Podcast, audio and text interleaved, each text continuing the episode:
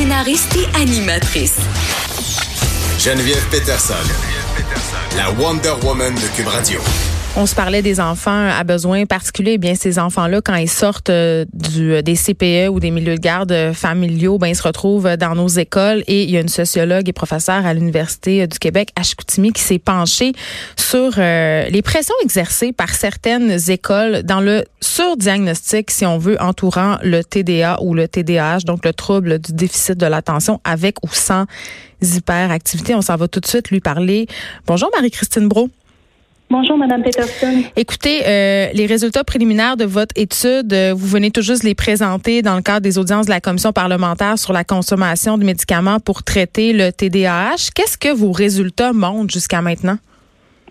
Mais d'abord, euh, j'aimerais dire que le problème, selon moi, n'est pas n'est pas seulement la consommation énorme de médicaments pour le TDAH, mais c'est aussi le diagnostic de TDAH, donc les, les mauvais diagnostics qui sont posés.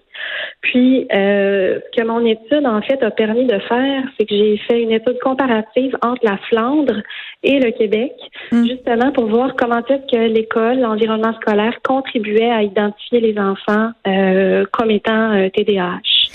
Mais quand même, euh, quand on dit que l'école exercerait certaines pressions, euh, moi, en tout cas comme mère et comme citoyenne, je trouve ça excessivement euh, préoccupant. Elle est de quelle nature cette pression-là? En fait, la pression qui est mise par l'école, ça fait longtemps qu'on s'en doute, ça fait longtemps que c'est discuté.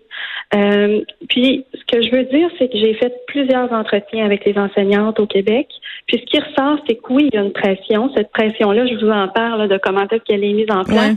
Mais je veux dire que les enseignantes, c'est pas du tout dans une visée négative. Hein. Elles font vraiment ça pour aider les enfants. Oui, ils sont pas de mauvaise foi, là. Non, exactement. Ils sont pas de mauvaise foi. Puis ça, c'est important parce que quand on dit que l'école met de la pression, on voit tout de suite que c'est négatif, mais c'est vraiment dans une visée positive.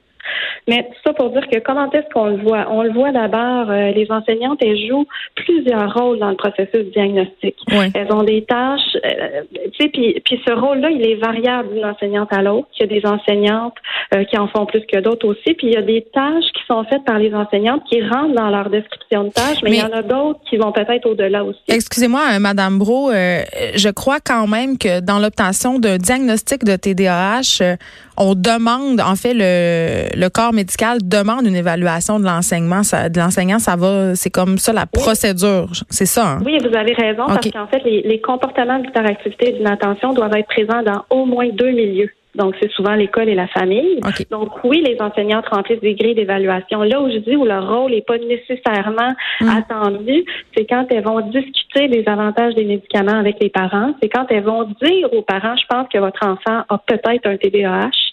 Euh, ça, selon moi, c'est des, c'est un rôle qui sort un petit peu de leur champ de compétences.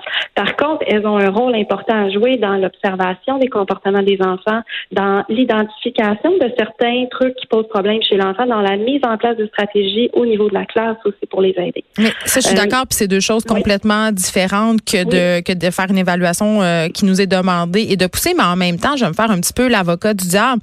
Il y a des parents qui des fois, parce que puis je les comprends, c'est excessivement difficile euh, peut-être de reconnaître que son enfant a un trouble comme le TDAH. On a peur qu'il soit stigmatisé, on a peur qu'il y ait des difficultés d'apprentissage. On peut avoir toutes sortes de peurs et ça peut parfois être le rôle de l'enseignant ou de l'enseignante de peut-être un peu ouvrir les yeux de ces parents-là?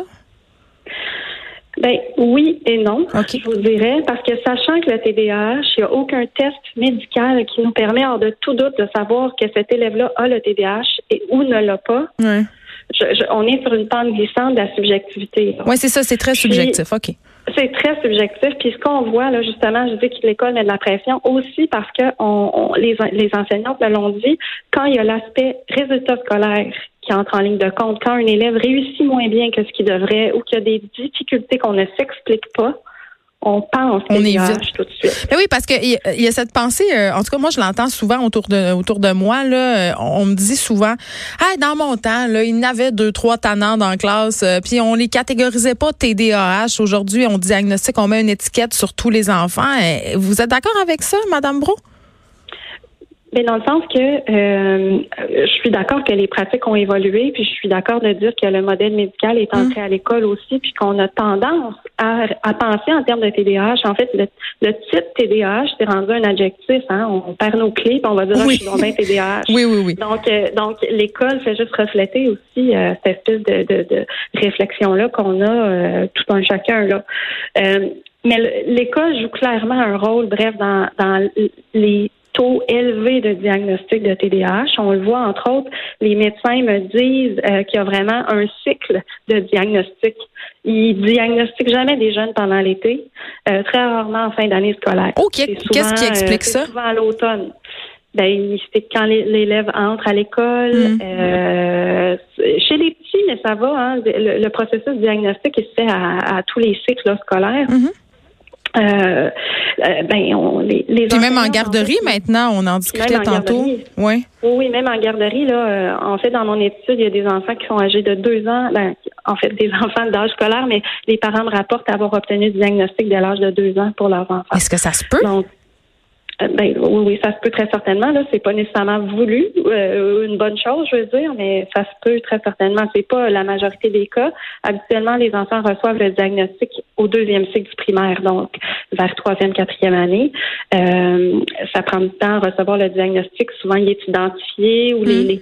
les, la suspicion est faite principalement au, au, premier cycle. Puis au troisième cycle, les enseignants jouent un rôle principalement au niveau du maintien du diagnostic et euh, au niveau du maintien de la médication, s'assurer que les enfants ont une bonne médication appropriée, un dosage juste qui leur permet de transiter vers le secondaire, puis d'assurer une bonne réussite puis une bonne transition. Mais oui, puis là, parlons-en de la fameuse médication. Je lisais euh, euh, dans votre rapport qu'il y a certains enseignants, euh, enseignantes qui vont même jusqu'à donner des doses. Est-ce c'est moi ou c'est un peu douteux?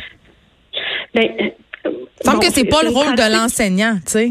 Non, c'est pas le rôle de l'enseignant, mais il faut savoir que l'enseignant ne va pas le faire de son propre chef. L'enseignante va se rendre compte, soit elle se rend compte que l'enfant n'a pas pris son médicament, hmm. soit que c'est l'enfant qui vient la voir et qui lui dit, Madame, j'ai oublié mon médicament ce matin.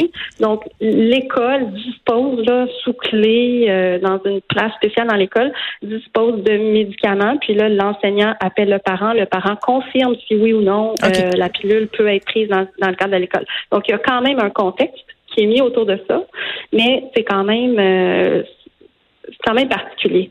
Ben oui, puis en tout cas, en terminant, deux affaires. Est-ce qu'on pourrait penser que le manque de moyens puis le manque de ressources pourrait expliquer en partie cette tendance-là à surdiagnostiquer et à médicamenter aussi beaucoup d'enfants? Est-ce qu'on pourrait même dire qu'il y a une certaine forme de profilage, c'est-à-dire on diagnostique plus de TDAH chez des élèves d'un certain type, de certains milieux? Oui, tout à fait, parce qu'on le sait par les études que c'est principalement les garçons, les, les enfants de milieux défavorisés et aussi les plus jeunes de classe. Hein. Quand on regarde nos enfants au Québec qui sont nés en juillet et septembre, ils ont 1,5 euh, fois plus de chances d'avoir un diagnostic et de consommer et de consommer des médicaments quand on les compare à ceux qui sont nés en octobre, novembre, décembre. Euh, donc, d'une part, euh, oui, il y a, il y a en tout cas, il semble avoir un certain profilage. Et euh, l'autre chose que je voulais dire, c'est quoi dans le début de votre question? Les, euh, le manque de ressources dans les écoles, en fait. Ah oui, le manque de ressources, totalement. Totalement, les enseignantes elles sont débordées. En fait, elles sont débordées, mais elles n'ont pas les ressources. Actuellement, on prend un modèle d'inclusion scolaire, mais on leur donne pas l'aide qu'elles ont besoin. Donc, on drogue les enfants. en tout cas, ça, bah. Ça ressemble à ça. Je suis désolée. Ça ressemble à ça. Mais oui, oui, ça ressemble à ça. Mais je veux dire, donc les enseignantes, oui, elles bénéficieraient de ressources. Elles sont épuisées. Puis plusieurs d'entre elles sont désenchantées aussi par leurs tâches qui ressemblent plus à des tâches d'adaptation scolaire qu'à des tâches d'enseignante, de transmission de savoir. Madame Bro, merci. C'était Marie-Christine Bro, sociologue et professeure à l'Université du Québec à Chicoutimi. On lui parlait dans le cadre de ses recherches sur le surdiagnostic entourant le trouble du déficit de l'attention. Merci à vous. Merci.